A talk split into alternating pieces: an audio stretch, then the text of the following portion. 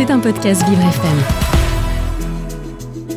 Vivre c'est épatant et s'ouvrir sur le monde c'est hyper épatant. Carole Clémence et Samantha Bomzesser. Sam, bonjour. Bonjour Carole. Euh, Emmanuel Macron et les chanceliers allemands Olaf Scholz se sont rencontrés hier pour célébrer le 60e anniversaire du traité de l'Elysée. Et pour l'occasion, les deux chefs d'État ont confirmé le lancement du premier billet de train franco-allemand pour les jeunes. Oui, alors le but c'est de renforcer les liens entre la France et l'Allemagne en passant par la jeunesse et pour ça, les deux pays veulent mettre en place des billets de train gratuits pour les jeunes à partir de cet été. Il y en aurait 60 000 pour les 60 ans de la réconciliation franco-allemande, 30 000 pour les Français et 30 000 pour les Allemands. Comme ça, pas de jaloux. Oui, Alors vous allez me demander comment en bénéficier. effectivement. Eh bien, je vous connais bien. eh bien, pour le moment, les modalités n'ont pas encore été définies, mais il se pourrait que ça fonctionne comme un système de loterie où il faudrait s'inscrire pour être tiré au sort. Le ministre des Transports Clément Beaune a précisé que de nombreux détails sont encore à régler avec son homologue allemand. Mais l'idée générale est là, faciliter les déplacements des jeunes entre la France et l'Allemagne, tout en faisant attention à leur porte-monnaie évidemment et en respectant l'environnement. Donc très belle initiative.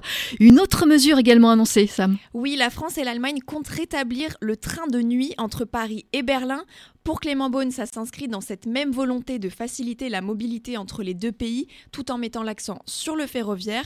En novembre dernier, le ministre des Transports avait signé avec son homologue allemand un communiqué dans le but de proposer des offres attrayantes entre la France et l'Allemagne pour convaincre davantage de personnes à voyager en train. Une intention qu'Emmanuel Macron et Olaf Scholz ont donc confirmée hier pour célébrer les 60 ans de la réconciliation franco-allemande.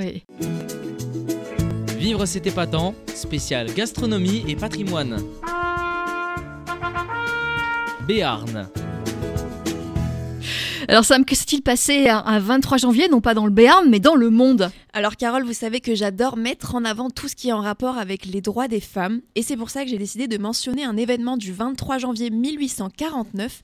À cette date, l'américaine Elizabeth Blackwell devient la première femme à obtenir un doctorat en médecine aux États-Unis. Oui, en 1849. C'est ça. C'est c'est fou.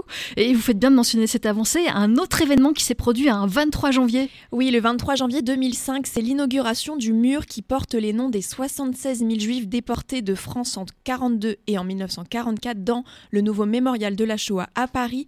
Ce mémorial se situe dans le 4e arrondissement de la capitale.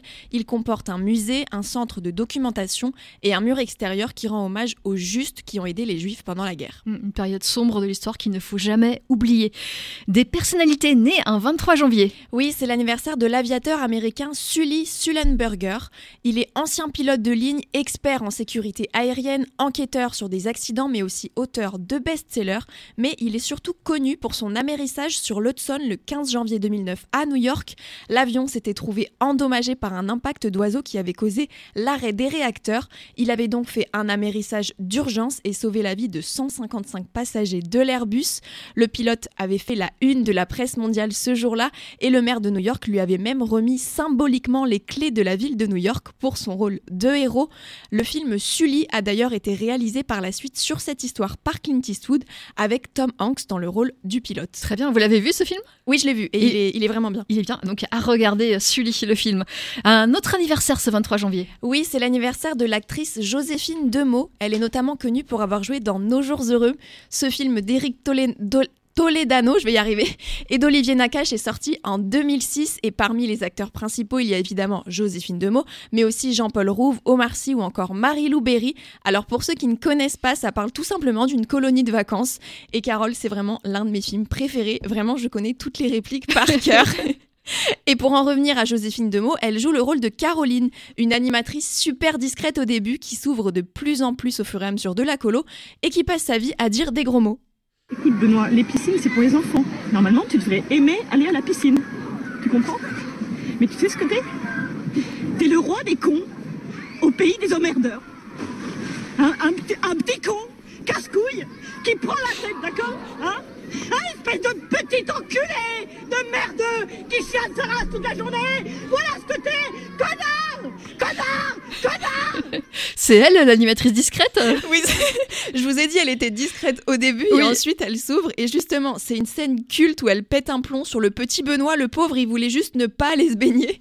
Et en fait, il y en a tellement d'autres des scènes comme ça. Enfin, moi, j'adore. Et donc, si vous n'avez pas vu ce film, regardez-le parce que vraiment, il n'y a pas mieux pour se mettre de bonne humeur. Et si vous l'avez déjà vu comme moi, et ben regardez-le encore et encore. Ça peut, ça ne peut que vous faire du bien. Très bien. Et le titre du film, rappelez-le? Nos jours heureux. Nos jours heureux. Merci Sam. C'était un podcast Vivre FM.